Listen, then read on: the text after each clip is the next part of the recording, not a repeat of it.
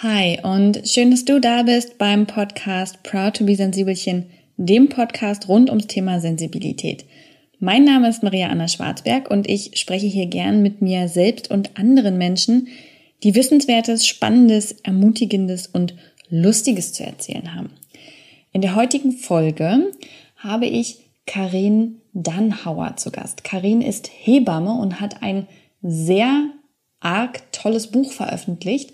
Guter Hoffnung heißt das. So bin ich auf sie gestoßen, ähm, als ich begonnen habe, in der Schwangerschaft dieses Buch zu lesen. Und dann habe ich gedacht, Karen wirkt allein durch dieses Buch so interessant, die muss es doch auch im Internet geben. Dann habe ich sie natürlich bei Instagram gefunden und habe sie gefragt, ob sie nicht im Podcast zu Gast sein möchte um sich und ihr Buch mal näher vorzustellen. Karin ist nämlich seit über 25 Jahren Hebamme und wir sprechen heute über diesen Beruf der Hebamme, was eigentlich Hebammen machen, was wirklich dahinter steckt, über ihren ganz persönlichen Werdegang dazu und natürlich auch über die aktuelle Lage, was politische, gesetzliche Herausforderungen angeht.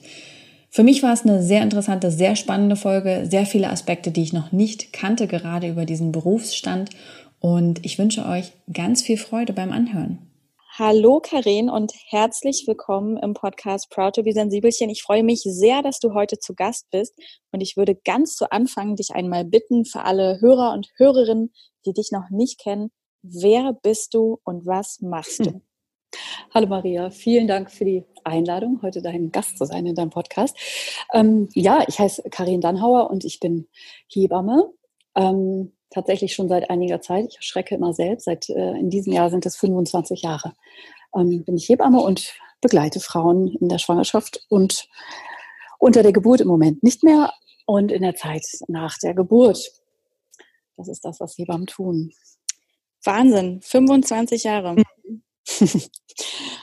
Crazy, ja, ja. Herzlichen Glückwunsch zum Jubiläum und ja, die silberne Anstecknadel. Genau. genau. Gibt es sowas ja. als Hebamme? Gibt es da so einen Verein der Hebammen, der sowas vielleicht ja, äh, ja, na klar. Also wir haben natürlich eine berufsständische Vertretung der äh, Hebammenverband und ähm, früher war das tatsächlich so, dass äh, irgendwie immer hinten in diesen Verbandsnachrichten äh, dann so stand, wer irgendwie äh, Jubilarinnen. Äh, aber ehrlich gesagt, glaube ich, ist das so ein bisschen überkommen und ich lege auch keinen gesteigerten Wert auf die silberne Hebammenanstecknadel, so ist sie geben sollte. Okay, okay. ähm, was mich als allererstes interessieren würde, also ich finde den ganzen Beruf an sich schon wahnsinnig spannend und würde deswegen gern wissen, wie bist du damals auf die Idee gekommen, dass du gesagt hast, ich möchte gern Hebamme werden? Ja, also ähm, da hätte ich gerne ein besseres Storytelling. ähm, es ist de facto tatsächlich so, dass ähm, diese Entscheidung gereift ist, unter anderem dadurch, dass ich ein ziemlich saumäßiges Abi gemacht habe. Also ich habe so das Los der Menschen, die äh, jetzt nicht gerade wenig begabt sind, aber eine Schullaufbahn hinlegen, die dann sozusagen unter unter den handelsüblichen Aspekten dann irgendwie so, so schlitterig verläuft. Also mein NC, mit anderen Worten, hat schlichtweg nicht ausgereicht für ein Psychologiestudium. Das war eigentlich mein, mhm. mein, meine Idee so. Und dann ähm, ging das eben nicht oder wäre absurd lange gewesen, auf einen Studienplatz zu warten. Und Medizin als Studium, da war es natürlich mit dem NC ähnlich, ähm, hat mich aber auch nicht so gehuckt so. Also ich war mehr wirklich in diesem, dieses, dieses, der, der, der Mensch in seiner, in seinen, in seinen, ähm, ich will nicht sagen Abgründen, aber der, der, der, der Mensch in, in, in Phasen seines Lebens, in, in, in ähm, Achterbahnen und ähm, die, die, die, die Gesundheit, die immer für mich aber da im Vordergrund stand. Ich wollte also nicht Krankenschwester werden, Ärztin werden oder so. Das war für mich eine ganz andere Kiste. Mhm. Und dann lief mir in diesem Kontext dann aber Heilpraktikerin, habe ich dann auch überlegt, aber wer wird schon mit 19 Heilpraktikerin und macht da irgendwie so eine in Deutschland ja nicht wirklich vernünftig geregelte Ausbildung. Das war dann also auch nichts. Ähm, und dann lief mir Hebamme über den Weg, so als, als Berufsbild. Und als das sozusagen das erste Mal aufpoppte, Hebamme, stimmt, das gibt's ja auch, da war das dann sofort klar. Und da bin ich dann auch ganz zielstrebig. Ich habe nie wieder was anderes überlegt. Da war das dann klar und ich wollte das unbedingt machen. Abgefahren. Ich finde, es ist eine gute Geschichte. bisschen länger. Ne? Ja. Wie sowas wie meine Großmutter war schon Hebamme und so. Ähm, sowas ist es nicht. Ja, und erzähl mal, wie war dann die Ausbildung zur Hebamme? Wie lange hat das gedauert und wie war für dich dann wirklich die Erfahrung ähm, der ersten Geburten? Ja, also die ähm, Ausbildung damals, muss man ja jetzt tatsächlich sagen, es wird ja gerade jetzt in diesem Zuge ab äh, nächstem Jahr, äh, wird die Hebammenausbildung tatsächlich vollständig akademisiert ähm, im Zuge des Bologna-Prozesses letztlich. Das hat mit Jens Spahn, der sich das auf die Fahnen geschrieben hat, wenig zu tun. Ähm, aber ich habe damals tatsächlich noch eine klassische dreijährige Lehre gemacht sozusagen, also eine Ausbildung an einer großen Klinik mit Theorieblöcken. Also letztlich ähm, wie auch damals ähm, die, die Krankenschwesterausbildung war. Man kann sich das praktisch so vorstellen, man ist immer in einem Praxiseinsatz für sechs Wochen im Kreissaal oder so und dann hat man wieder sechs Wochen ähm, theoretische Ausbildung ähm, an, an der Schule und dann wechselt man verschiedene Stationen in der praktischen Ausbildung ähm, in einem Krankenhaus. Es gab damals, glaube ich, nur einen Externat bei einer freiberuflichen Hebamme oder in einem Geburtshaus. Sonst war das eine relativ klinisch fokussierte ähm, Ausbildung. Mhm. Die erste Geburt, die ich erlebt habe, natürlich kann ich mich da noch sehr lebhaft dran erinnern, die war gar nicht in der Hebammenausbildung. Ähm, es war damals schon so, das ist bis heute letztlich nicht anders, dass es äh, ein sehr beliebter Ausbildungsberuf ist. Also sprich, es gab weit, weit, weit mehr ähm, Interessentinnen oder Bewerbungen äh, auf die äh, wenigen Ausbildungsplätze, so dass es damals schon so war, dass es sozusagen eine harte Tür gab. Und um ähm, sozusagen erstens Wartezeiten zu überbrücken, ähm, weil bestimmte Ausbildungen dann nur alle zwei Jahre oder sowas auch beginnen, ähm, hat man dann diverse Praktika sinnvollerweise gemacht. Und ich habe ähm, schon vor Beginn meiner Ausbildung ein halbes Jahr an einem kleinen Krankenhaus, an dem ich später dann auch als Pflegehebamme gearbeitet habe, ähm, gearbeitet und habe da sozusagen mein erstes Kreißsaalpraktikum gemacht und ähm, war, und das war ein ganz tolles Krankenhaus, das war ja damals Anfang der 90er überhaupt noch nicht gang und gäbe, dass Frauen, was man heute so nennt, selbstbestimmt äh, gebären konnten. Und in diesem Krankenhaus war das traditionell ähm, tatsächlich schon zu dieser Zeit so, dass es da eine sehr, sehr fortschrittliche Geburtshilfe gab. Das heißt, die erste Frau, die ich ähm, begleitet habe unter der Geburt, die ähm, Oh, sorry, jetzt kommt meine Tochter hier rein. Hallo, mein Schatz. Ich nehme gerade einen Podcast auf. Wo ist Papa? Michael, ich nehme gerade einen Podcast auf. Bitte geht mal. Ähm, ja, dann geh aufs Klo und dann schleicht euch wieder raus, okay? Könnt ihr noch eine halbe, dreiviertel Stunde draußen unterwegs sein? Okay. Sorry, Maria. Gar kein Problem. Schade, mitten im Satz. Ähm, wo waren wir stehen geblieben? Kleine Klinik. Ähm Kleine Klinik, genau, mit einem ganz tollen Chef.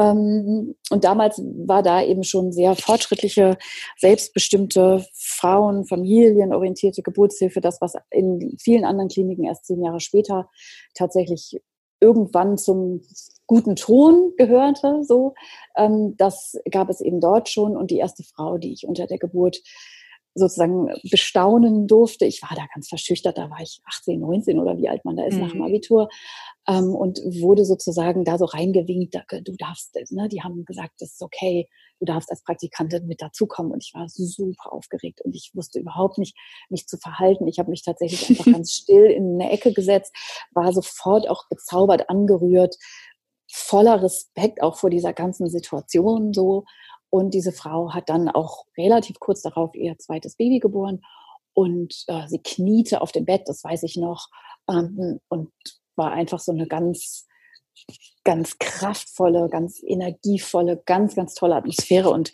ähm, ja, ich weiß das natürlich noch und das werde ich ähm, bis an mein Lebensende sicher auch nicht vergessen. Das war eine sehr eindrucksvolle Erfahrung und ab dem Moment war ich einfach nur noch geflasht von diesem ganzen Geburtsding. Und hast gesagt, okay, ich bin mir sicher, ich bleibe dabei, ja. ich werde Hebamme. Ja. Ja, ja. Also wie gesagt, seit dem Moment, wo ich diesen, diese Idee hatte, ich werde Hebamme, ähm, habe ich nie wieder daran gezweifelt. Kein einziges Mal bis heute nicht. Kann auch nichts anderes. ähm, mich interessiert da noch eine andere Frage zu. Ja. Ich finde, wenn man über Hebammen spricht, dann gibt es häufig das Wirrwarr. Du hast eben auch schon einmal das, ähm, das Stichwort Beleghebamme angesprochen. Ja. Welche unterschiedlichen Formen gibt es, wenn wir von Hebammen sprechen? Ja, ja. Also ich glaube, grundsätzlich wissen viele Menschen, dass es Hebammen gibt, so, aber relativ wenige wissen dann wieder um die Details und darum, wie das sozusagen in Deutschland auch so organisiert ist. Also mhm. wie geht das da so mit den Hebammen? Ne? Wenn man schwanger wird, ähm, heutzutage weiß man möglicherweise dann relativ bald um die berufspolitische Situation und kriegt gesagt, kümmere dich ganz schnell. Ähm, du brauchst unbedingt eine Hebamme. Und dann muss man sich erstmal da so ein bisschen reinfuchsen, was eine Hebamme überhaupt so macht und äh, in welcher Weise eine Begleitung, wie die aussehen könnte. Und es gibt grundsätzlich vielleicht erstmal die Unterscheidung von freiberuflichen Hebammen und angestellten Hebammen. Die angestellten Hebammen an den Kliniken, die sind üblicherweise oder hauptsächlich eben rund um die Geburt im Kreissaal. Das heißt auch, dass die meisten Frauen in Deutschland auf diese Art und Weise ihr Baby bekommen. Also ich glaube, es sind ungefähr 97 Prozent aller Frauen, die im, ich sage jetzt mal, regulären Schichtdienstbetrieb ihr Baby bekommen. Das heißt, die mhm. suchen sich eine Klinik aus. Wenn die Geburt beginnt, fahren die dorthin und werden dann wundervoll von einer angestellten Hebamme dort begleitet, die sie üblicherweise vorher nie gesehen haben. Das ist sozusagen das 0815 Standardmodell. Ähm, dann gibt es eben auch an der Klinik, aber freiberuflich in den meisten Fällen, ähm, diese sogenannten Beleghebammen. Und Beleghebammen sind ähm, freiberufliche Hebammen, wo die Frauen sich direkt bei der Hebamme anmelden und diese Hebamme in der Schwangerschaft schon als solche kennenlernen und wissen, diese Hebamme wird mich dann unter der Geburt begleiten. Das heißt, wenn ich dann ähm, Wehen bekomme, die Geburt beginnt, rufe ich nicht im Krankenhaus an und fahre dann mal los, sondern rufe meine Hebamme an, die ich schon seit Wochen, seit Monaten ähm, gut kennengelernt äh, habe. Ähm, die kommt dann entweder zu mir nach Hause und schaut erstmal oder man trifft sich gemeinsam in der Klinik und begleitet dann dort ähm, als Hebamme, als Beleghebamme ähm, diese Frau dann unter der Geburt, letztlich fast in allen Fällen so lange, bis es eben da ist, das Baby. Eine Geburt kann ja sehr unterschiedlich lange dauern, ähm, aber üblicherweise kriegt man das gut hin, dass auch bei langdauernden Geburten ähm, die Hebamme von A bis Z, von Anfang bis Ende dabei ist. Das mhm. ist eine. Beleghebamme. Und so habe ich auch einige Zeit, also ich habe in beiden Systemen sozusagen gearbeitet. Ich habe lange erstmal im Schichtdienst gearbeitet und habe dann irgendwann ähm, gekündigt und habe als Beleghebamme an der gleichen Klinik, an der ich vorher als angestellte Hebamme gearbeitet habe, weitergearbeitet, einfach weil auch für uns als Hebammen natürlich dieses Konzept, ich kenne die Frau gut vorher, ne, sie mich, das ist für die Frauen natürlich auch ein, ein sehr attraktiver Gedanke. Ne? Das ist nicht irgendwer. Also natürlich sind alle Hebammen super nett, aber die Idee, ich kenne die schon und ich habe ein vertrauensvolles Verhältnis zu ihr aufgebaut, das ist natürlich äh, ganz toll. Und das ist aber auch für die Hebamme natürlich ganz toll. Also ich ähm, habe immer sehr, sehr gerne ähm, in dieser gesamten Geschichte gearbeitet, die Frauen also früh kennengelernt und sie wirklich über diesen ganzen Lebenszyklus hinweg weit über ein, zwei Jahre hinweg, ja oft von Anfang bis Ende der Stillzeit ähm, begleitet. Das war immer sehr schön. Das stelle ich mir auch selber sehr schön vor. Und ich muss sagen, ich habe das ganz, ganz lang auch nicht gewusst, dass es die mhm. Möglichkeit einer Beleghebamme ja. gibt. Ich ja. habe dadurch äh, durch eine Freundin von erfahren, die ist nämlich Journalistin ja. und hat einen Beitrag zu dem Thema gemacht und hatte mir davon erzählt. Und das war kurz bevor ich selber schwanger geworden bin. Und als mhm. dann ähm, ich selbst schwanger war, dachte ich auch, okay, ich will auf jeden Fall eine Beleghebamme. Und dann habe ich geschaut und in Magdeburg gab es genau zwei. Und dann habe ich auch in der achten Woche schon angerufen und habe gesagt, hallo, mhm. habe ich noch was frei? Ich möchte unbedingt zu Ihnen und ich hatte dann auch Glück und es war noch was frei. Aber das stelle ich mir insgesamt sehr, äh, also sehr toll vor, die Frau durchgehend zu begleiten ja. für beide Seiten, aber doch ja. auch wahnsinnig zeit- und ressourcenintensiv, ja. oder? Ganz genau. Das ist ähm, eben auch der Grund, warum es in Magdeburg nur zwei gibt. Also ne, so ist der Schlüssel letztlich ähm, überall in egal welcher Region in Deutschland, weil man das meistens nur eine ganz begrenzte Zeit macht. Also ich habe, glaube ich, sieben Jahre als Beleghebamme gearbeitet. Da hatte ich selber noch keine Kinder erstens, ähm, weil man ja wirklich 24-7 Rufbereitschaft hat. Also es gibt auch andere Modelle, es gibt auch Teamlösungen zum Beispiel, wo zwei oder drei Hebammenkolleginnen sich einander sozusagen einen festen Dienstplan geben und die Frauen dann wissen, es ist nicht diese eine, sondern eine von zweien oder sowas. Das ist, wenn man so will, eine gewisse Form von Kompromiss, ähm, um einer Hebamme sozusagen irgendwie was von ansatzweise geregelten Feierabend oder freien Tagen ermöglicht.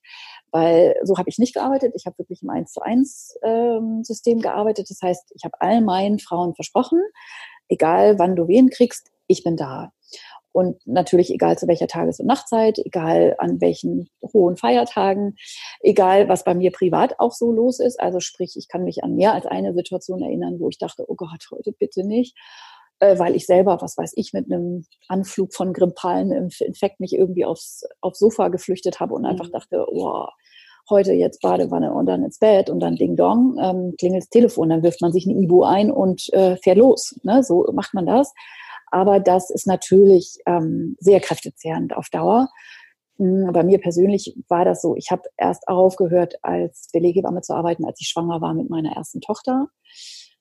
Ähm, also habe in der Schwangerschaft noch einige Geburten gemacht und habe dann, als ich sozusagen die ersten Tage, Wochen äh, keine Rufbereitschaft hatte, das war so ein ungewohnter Zustand für mich. Ähm, allein das Telefonklingeln löst immer dann schon so einen kleinen Adrenalinkick aus, bis man aufs Display guckt ob es eine Geburt ist. So. Mhm. Also wenn ich, keine Ahnung, ob ich nachmittags bei Ikea bin, ob ich an einem Badesee bin, mir am Wochenende überlege, oh, fahren wir nochmal schnell hoch an die Ostsee. Jede Kinokarte, die man sich kauft, jedes Glas Wein, was man sich einschenkt. Ähm, das sind ja keine großen Sachen und es ist kein großer Verzicht, dieses eine Glas Wein, aber es sind einfach, es ist einfach permanent immer, immer, immer.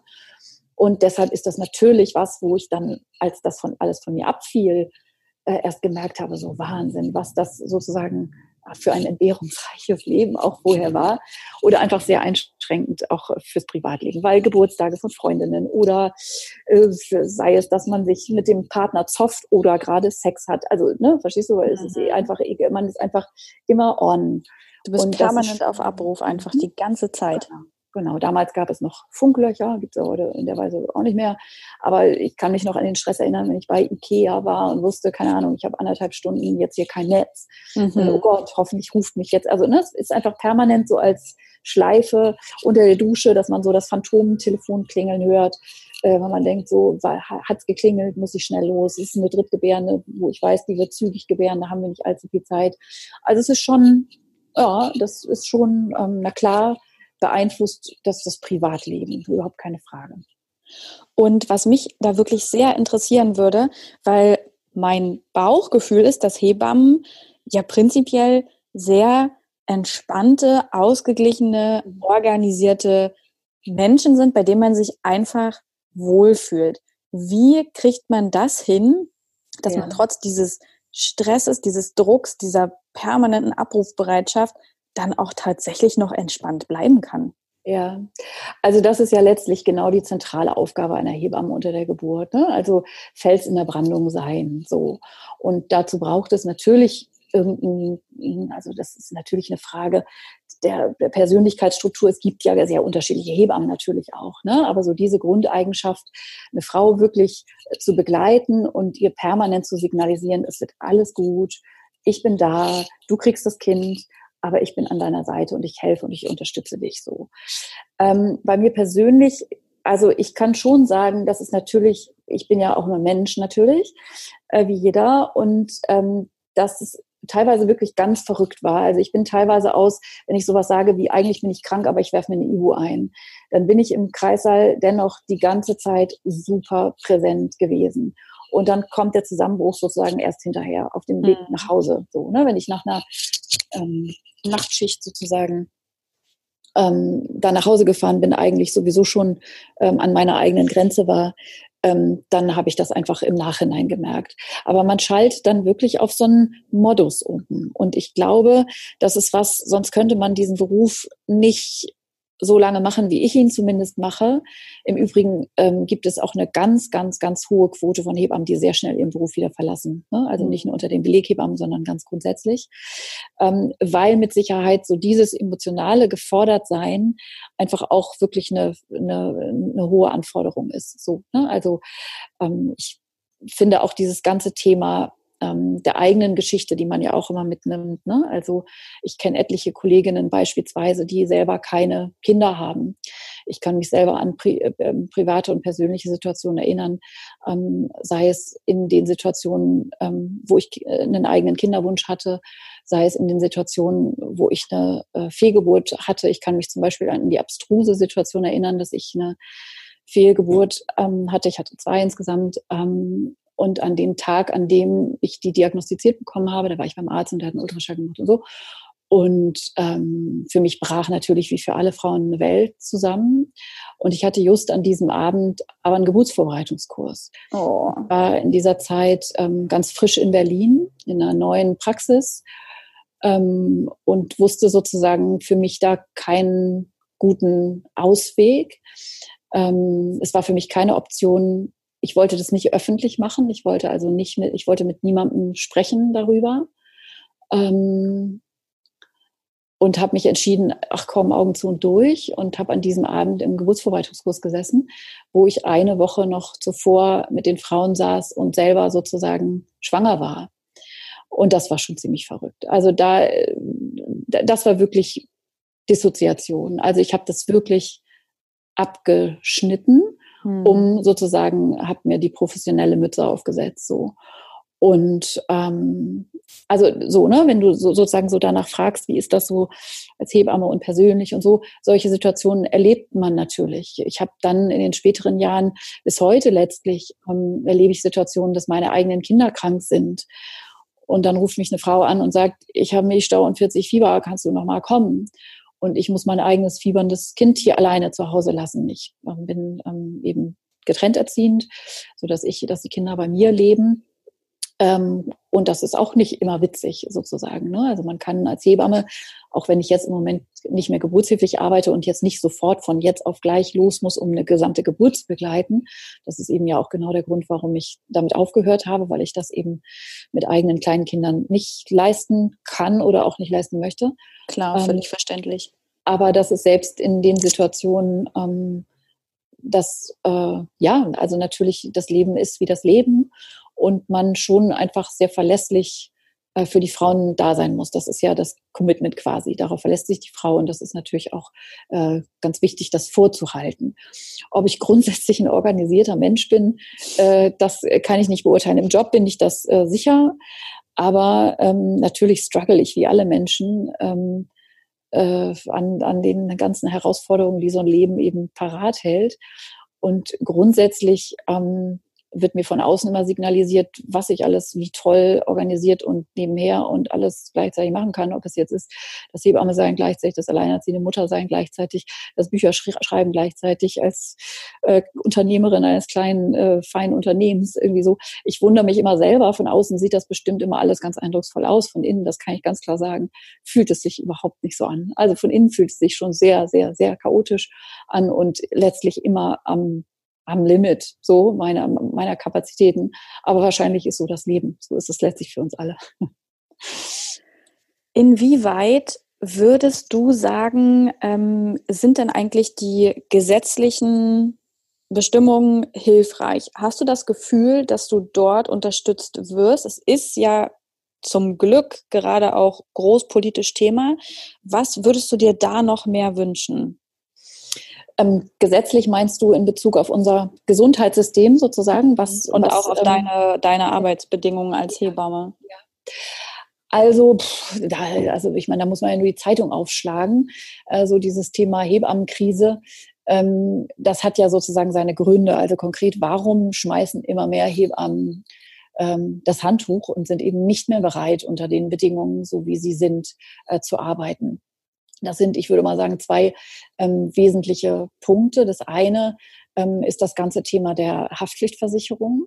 Mhm. Ähm, sich natürlich wie alle Berufe, ähm, die mit einem gewissen Menschenkontakt sozusagen einhergehen, genauso wie Ärzte das ja auch müssen, ähm, zwingend eine berufliche Haftpflichtversicherung haben, die einfach sehr, sehr hohe Schadensfälle ähm, abdeckt. Und da geht es heutzutage ja nicht mehr darum, so wie das vielleicht früher war, dass eine Hebamme Mist baut und sozusagen ähm, äh, natürlich dann äh, haftet, sondern es geht heutzutage darum, dass die Sozialversicherungsträger, sobald irgendeine Geburt ähm, ich sage jetzt mal, schicksalshaft verläuft, ähm, natürlich immer gefragt wird, war nicht an irgendeinem Punkt irgendein ähm, Hinweis darauf, dass hätte man es anders ge, ge, ge, gelöst, hätte man bestimmte Situationen im Vorwege anders eingeschätzt, wäre die Endsituation anders gelaufen. Ähm, fast immer ist es nicht so. Äh, dennoch ähm, ist die Hebamme häufig im Rahmen von sogenannten Übernahmeverschulden und solchen Dingen, also sprich, wenn die Klinik ähm, nicht dafür sorgt, dass genug Hebammen da sind und eine Hebamme auf ähm, vier äh, Frauen gleichzeitig und vier Babys im Bauch aufpassen muss, dann ähm, ist das einfach keine sichere Geburt Geburtshilfe mehr. Und unter solchen Bedingungen können eben ich würde noch nicht mal sagen Fehler passieren, sondern Dinge passieren, äh, die eben dieser nicht guten und nicht ausreichenden Betreuung geschuldet sind. Mhm. Und für solche Fälle sind Hebammen hochhaftpflichtversichert.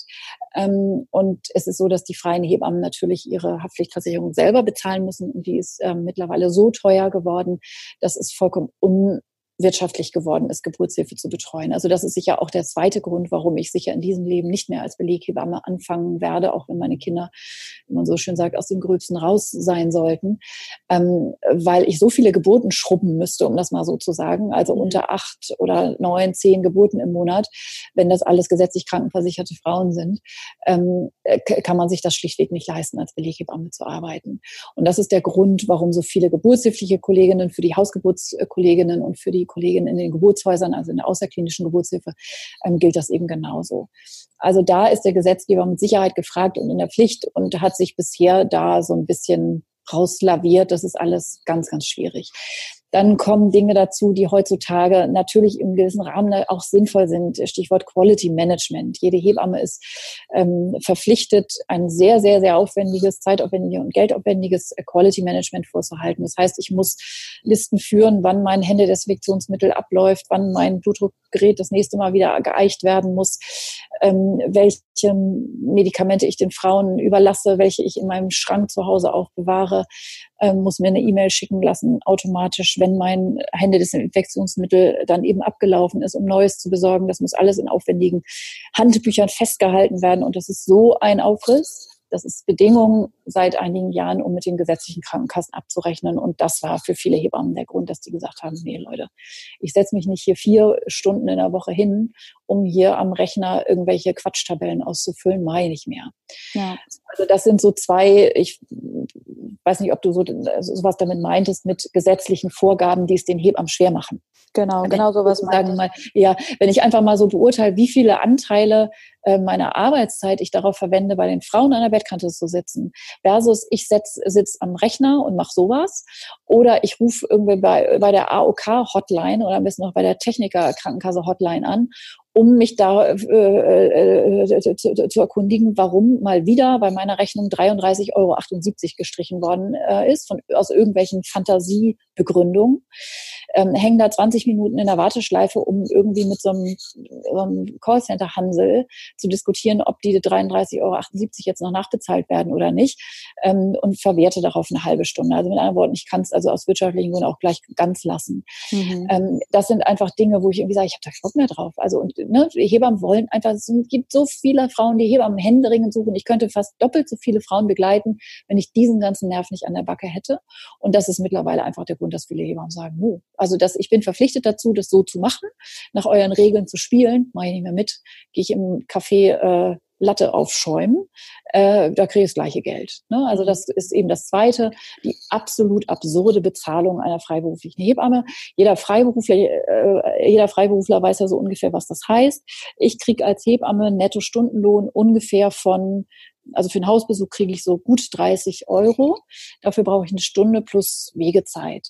Ähm, jeder freiberufliche Programmierer, jeder freiberufliche Grafiker, jeder freiberufliche irgendwas würde bei solchen äh, äh, äh, Stundenlöhnen äh, noch nicht mal einen Rechner hochklappen.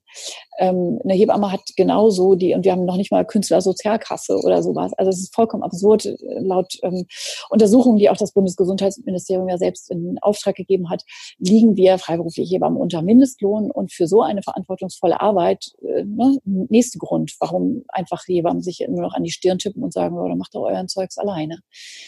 So, ja, also eben das, das ist ja das Zentrale, ja, diese Verantwortung. Also ich möchte nicht die Arbeit von Programmiererinnen und Rehren äh, in, in Abrede stellen, aber das ist natürlich überhaupt gar kein Vergleich, ob dann irgendwas mal kurz am Computer schief geht oder ob es einfach um Menschenleben geht. Ja. Dass dann so eine furchtbar schlechte Bezahlung ist, plus dieser ganze Zeit und Energieaufwand ist natürlich nicht gerade förderlich dafür, dass Menschen in diesem Beruf bleiben. Ja, es führt einfach dazu, ne, dass man das, also man will ja, ne, wenn ich sage, ich bin seit 25 Jahren Hebamme, ich kenne wenige Kolleginnen, die nach dieser Zeit noch in ihrem Beruf ähm, arbeiten.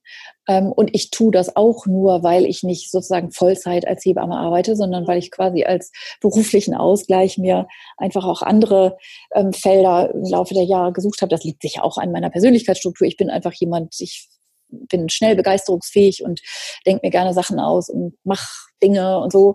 Ähm, aber ich bin immer noch mit Leib und Seele gerne Hebamme. Aber wenn ich sozusagen äh, heutzutage in, mit einer 38 Stunden Vollzeitstelle im Kreissaal stehen würde, ähm, das macht man nicht lange mit. Da fällt man entweder mit einem Burnout oder mit irgendwie sonst was aus. Ähm, das funktioniert heute tatsächlich einfach nicht mehr in dieser Weise. Und da, das ist einfach ein systemisches Ding. Ne? Das ist nicht, liegt nicht am Beruf als solchen, sondern unter den Bedingungen, unter denen äh, Hebammen arbeiten heutzutage. Aber das ist in den Kliniken ja in anderen äh, Bereichen ja genauso. Also frag mal eine Krankenschwester auf der Intensivstation oder frag mal eine Krankenschwester in der Kindernotaufnahme, was da los ist. Das ist ja das gleiche in Grün. So. Und zeichnet sich da was ab, dass sich das zukünftig verbessern wird? Also ich sehe das nicht. Ne? Ich meine, wir haben Gesundheitsminister Jens Spahn. Hm. Äh, will ich jetzt gar nicht im, im, im Einzelnen darauf einsteigen. So, ähm, der hat sich jetzt äh, ne, andere Schauplätze wie Masernimpfung und sonst was irgendwie gesucht, aber Hebammen stehen bei ihm natürlich nicht ganz oben auf der Liste. Äh, Studien, um irgendwie die Millionen Studien, äh, die irgendwie die Auswirkungen von, von Schwangerschaftsabbrüchen äh, auf, auf die psychische Gesundheit von Frauen untersuchen. So, das ist, liegt immer am Herzen. Von äh, Hebammen und Geburtshilfe habe ich von diesem Mann ehrlich gesagt noch überhaupt nichts gehört, außer Allgemeinplätze. Ihr Hebammen sind ja so wichtig. Äh, ihr Hebammen seid ja so wichtig. Ne? Das hören wir uns aber auch schon seit äh, also ich denken kann, hören wir uns das an, wie toll wir sind, wie wichtig wir sind. Aber merken äh, tun wir davon nichts. So, wenn wir Fluglotsen wären und streiken könnten, dann und die Volkswirtschaft sozusagen bedroht wäre, binnen drei Tagen können keine internationalen Flüge mehr von Deutschland aus äh, fliegen, dann äh, werden ganz schnell schlichter Kommissionen hochrangig besetzt, eingesetzt. Äh, so, aber wir Hebammen haben einfach in der Weise tatsächlich, so erschreckend es ist, offenbar keine Lobby, die wichtig genug ist, ähm, so dass wir in irgendeiner Weise ähm, Forderungen, die ja nicht absurd sind, sondern die einfach, ja, es geht ja auch, äh, also das ist äh, für meinen Geschmack sowieso immer dieses Missverständnis, äh, wenn ich auf irgendeiner Party bin, oh, du bist Hebamme, Mensch, äh, ist ja gerade total schwierig für euch. Äh, so, das ist so. Ich habe ja jetzt hier auch schon ein bisschen rumgejammert, was alles schwierig ist. Aber was vor allen Dingen schwierig ist, ist die Situation für die Frauen. Die mhm. finden einfach keine Hebamme mehr. Und so wie du in der achten Woche wirklich Glück gehabt hast, ähm, überhaupt noch eine Beleghebamme zu haben, welche Frau bitte weiß denn in der achten Woche, was eine Beleghebamme ist?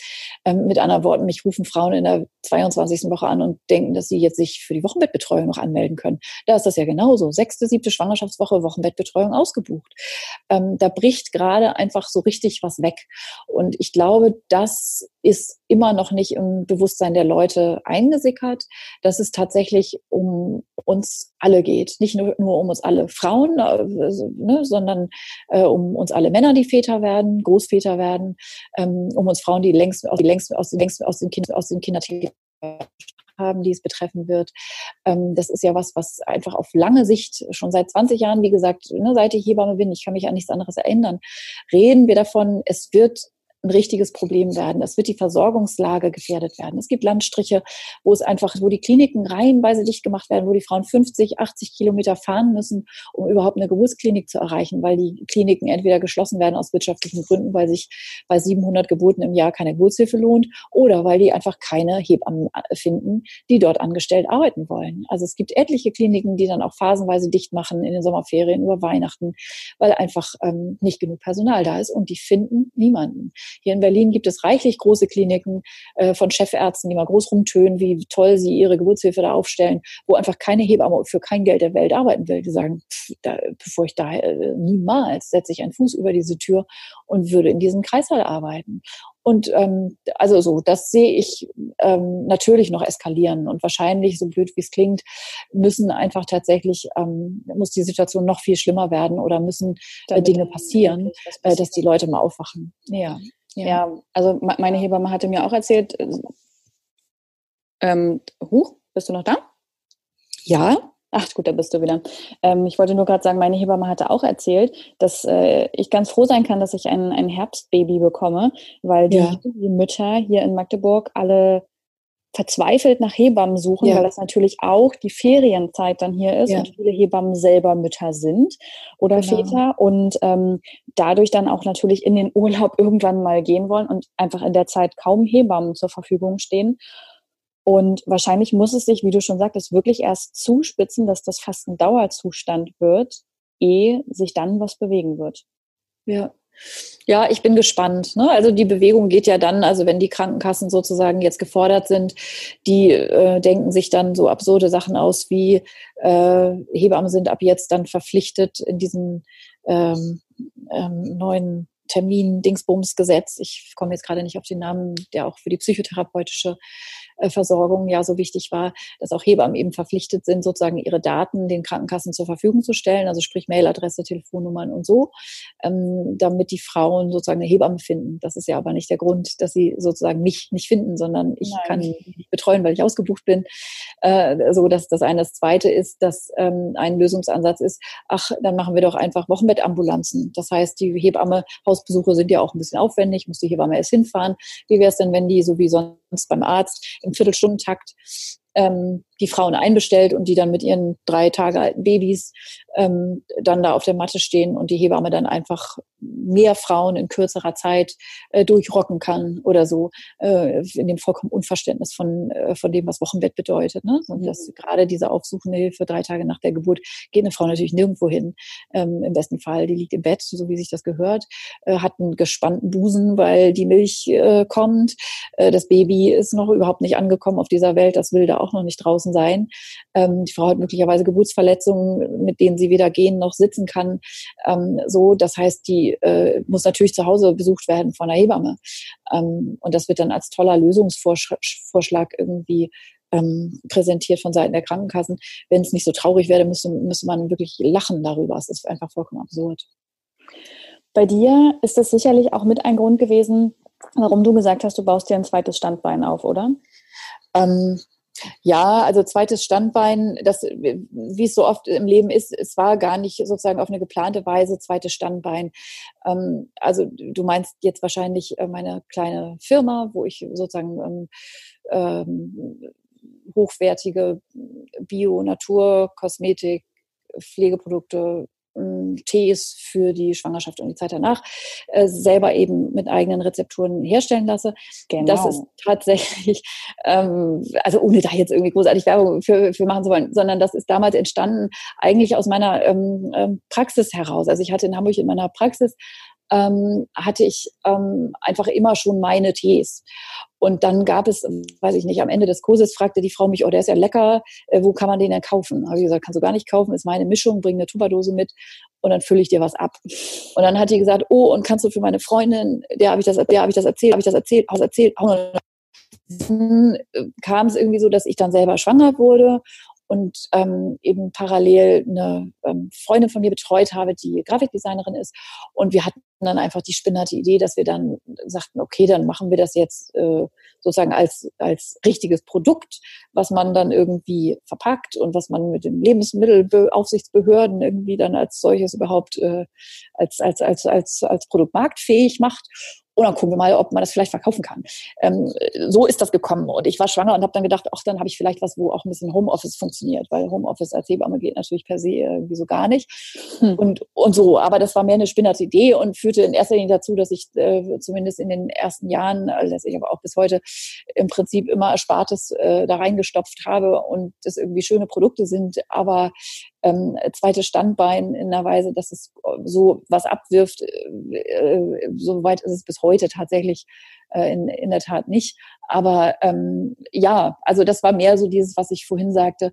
Es ist irgendwie eher, glaube ich, mein Naturell. Ich finde dann sowas spannend und dann will ich, dass es auch hübsch aussieht. Und dann habe ich Lust irgendwie, dass es dieses Produkt gibt, weil ich davon überzeugt bin. Und dann, oder gibt es das und dann freue ich mich daran und so. Und das ist dann irgendwie in erster Linie so, dass äh, ähm, das, äh, das Ziel, wenn man davon überhaupt sprechen kann. Ähm, so. Und das mit dem Bücherschreiben, so das, äh, so die dritte Insel von dem, was, was macht Karin sonst so. Ähm, auch da bin ich so ein bisschen wie die Jungfrau zum Kind gekommen. Ich bin einfach vom Verlag äh, gefragt worden, ähm, wir haben hier folgende Buchidee, willst du das nicht machen? Und dann war ich erstmal ja, eine Mischung aus äh, natürlich, äh, äh, also bedient natürlich auch so einen kleinen Funken äh, eigene Eitelkeit, aber sehr schnell habe ich dann auch Respekt gekriegt und gedacht so, oha, so ein 480 mhm. Seiten Schinken, äh, das muss man ja auch erstmal schreiben und das muss man ja auch äh, so füllen, äh, dass man sich damit nicht sozusagen komplett lächerlich macht. Und das soll jetzt überhaupt nicht kokett klingen, also weil ne, mittlerweile ist das seit zwei Jahren auf dem Markt und äh, ich glaube mittlerweile daran, dass das irgendwie ähm, also so schlecht wohl nicht ist, ähm, so, sondern dass es einfach äh, gern gelesen wird und, und so. Aber in dem Moment des Schreibens, äh, das wirst du als Autorin kennen, äh, erlebt man ja sämtliche äh, Achterbahnen, die man sich nur vorstellen kann.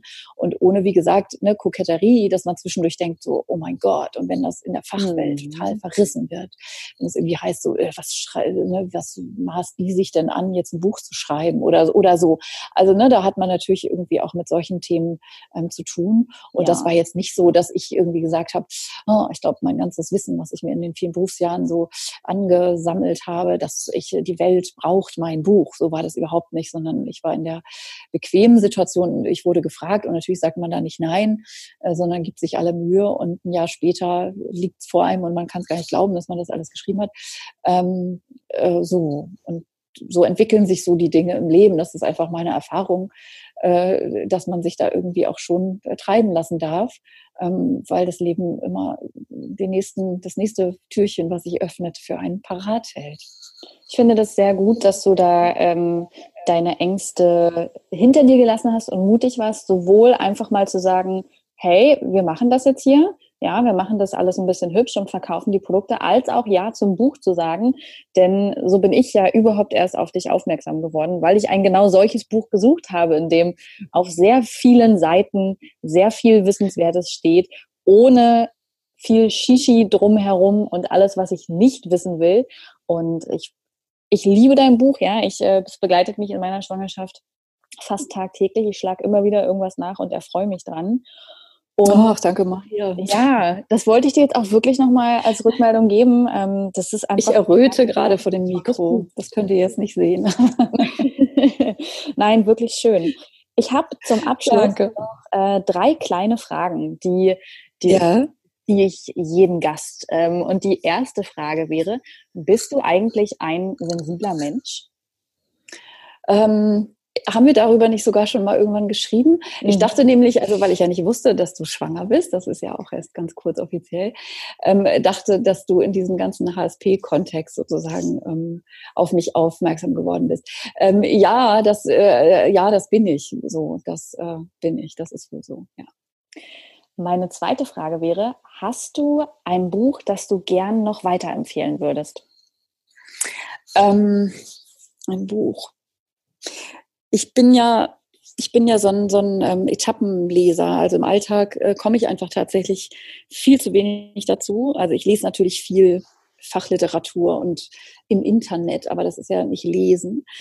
Ähm, und es ist tatsächlich so, dass ich dann, ähm, ich habe Ende Mai Geburtstag, also mal äh, äh, ausreichend Zeit bis zu den Sommerferien und ich wünsche mir von meinen Freunden, wenn ich die dann alle einlade, äh, dann immer äh, schenken mir ein Buch und dann fahre ich mit einem riesen Bücherstapel, äh, fahre ich dann in den Urlaub. Ich bin auch tatsächlich da ganz oldschool-mäßig mit noch auf dem Papier unterwegs. Ich habe jetzt zumindest die Fachliteratur auf äh, Kindle umgestellt, damit ich nicht immer so viel Gepäck habe, wenn ich irgendwie zum Schreiben äh, irgendwie in die Pampa fahre. Ähm, so, ähm, das heißt, ich lese immer im Urlaub und da dann ganz viel. Also da ne, inhaliere ich innerhalb von zwei, drei Wochen, äh, von zwei, drei Tagen ist so ein Roman weggelesen. Und ich bin immer, äh, das ist wahrscheinlich auch so ein bisschen HSP, sofort immer äh, vollkommen absorbiert. Also ich glaube, es wäre für mich auch gar nicht alltagstauglich, in so einem Buch zu sein, weil ich sofort, also ich bin dann da drin. Ne? So, und das genieße ich dann natürlich sehr, ähm, wenn ich mir diese Freiräume nehmen kann. Und dann ist es ja so, dass man dann so ein Jahr später weiß man dann so, was ist noch in Erinnerung geblieben oder was hat mich wirklich ähm, bewegt. Und da gibt es aus dem letzten Jahr zwei, die mir einfallen. Ähm, das eine ist ähm, Altes Land von äh, Dörte Hansen. Das ist die Geschichte von einer ostpreußischen Großmutter, die sozusagen am Ende des Krieges äh, flieht und dann landet sie im alten Land in der Nähe von Hamburg, einem Obstanbaugebiet und ist dort sozusagen enteignet ihrer ganzen, ihrer ganzen Selbstidentifikation als ostpreußische Landbesitzerin. Mhm. Ähm, und das hat, hat viel mit meiner persönlichen Geschichte zu tun. Meine Großmutter hatte sozusagen exakt das identische Schicksal und es hat mich so mitgenommen, weil es neben meinen ganzen anderen therapeutischen Jahren, die ich sowohl in meiner eigenen therapeutischen Ausbildung als auch äh, selbst so ähm, darauf verwendet habe, das Verhältnis meiner Mutter, meiner Großmutter, der Ahnenreihe unter den Frauen systemisch und sonst wie irgendwie auf die Reihe zu kriegen, äh, hat mich dieses Buch einfach sozusagen alles, was mich therapeutische Jahre gekostet hat, hat dieses Buch auf so einer emotionalen Ebene vermocht, äh, die mich wirklich umgehauen hat. Also das hat mich sehr, sehr bewegt. Ganz, ganz tolles Buch. Altes Land. Und dann noch diese, ähm, hier diese Okapi-Geschichte, Selma und das Okapi. Mhm. Äh, ähm, was man von hier aus sehen kann, so heißt es genau, von äh, Mariana Le Lecki heißt sie, glaube genau. ich. Ähm, auch ganz wundervolles Buch und äh, eine ganz wundervolle Liebesgeschichte von Selma und ihrem Optiker. Und auch da war ich einfach ganz, ganz, ganz geflasht. Die beiden fallen mir jetzt spontan ein. Sehr schön, vielen Dank. Und die dritte und letzte Frage ist, stell dir vor, du könntest einmal alle Menschen erreichen und sie würden dir auch tatsächlich zuhören. Was würdest du den Menschen gern mit auf den Weg geben? wow. Ähm, ich glaube, ich würde diesen Satz sagen, ähm, der mir immer wieder in meinem Leben begegnet und den ich mir selber auch immer wieder sage ähm, und es auch meine Lebenserfahrung ist. Die Welt ist ein sicherer Ort. So, Sehr schön. Also go with the flow und was auch immer äh, dir passiert, du wirst nicht von dieser Scheibe Erde herunterfallen. Die Welt ist ein sicherer Ort. Vertraue darauf. So, Sehr irgendwie schön. sowas. Irgendwie sowas. Irgendwie sowas, sagt Karin. So ein Hebammensatz vielleicht auch. Ja, ich danke dir sehr für deine Zeit, die du dir hier genommen hast und äh, dein Wissen, das du mit uns geteilt hast und überhaupt, dass du Einblick gegeben hast in deine Erfahrungen. Es war mir eine Freude. Danke, Maria. Ich danke dir sehr. Es war sehr schön, bei dir ähm, zu Gast zu sein. Vielen Dank.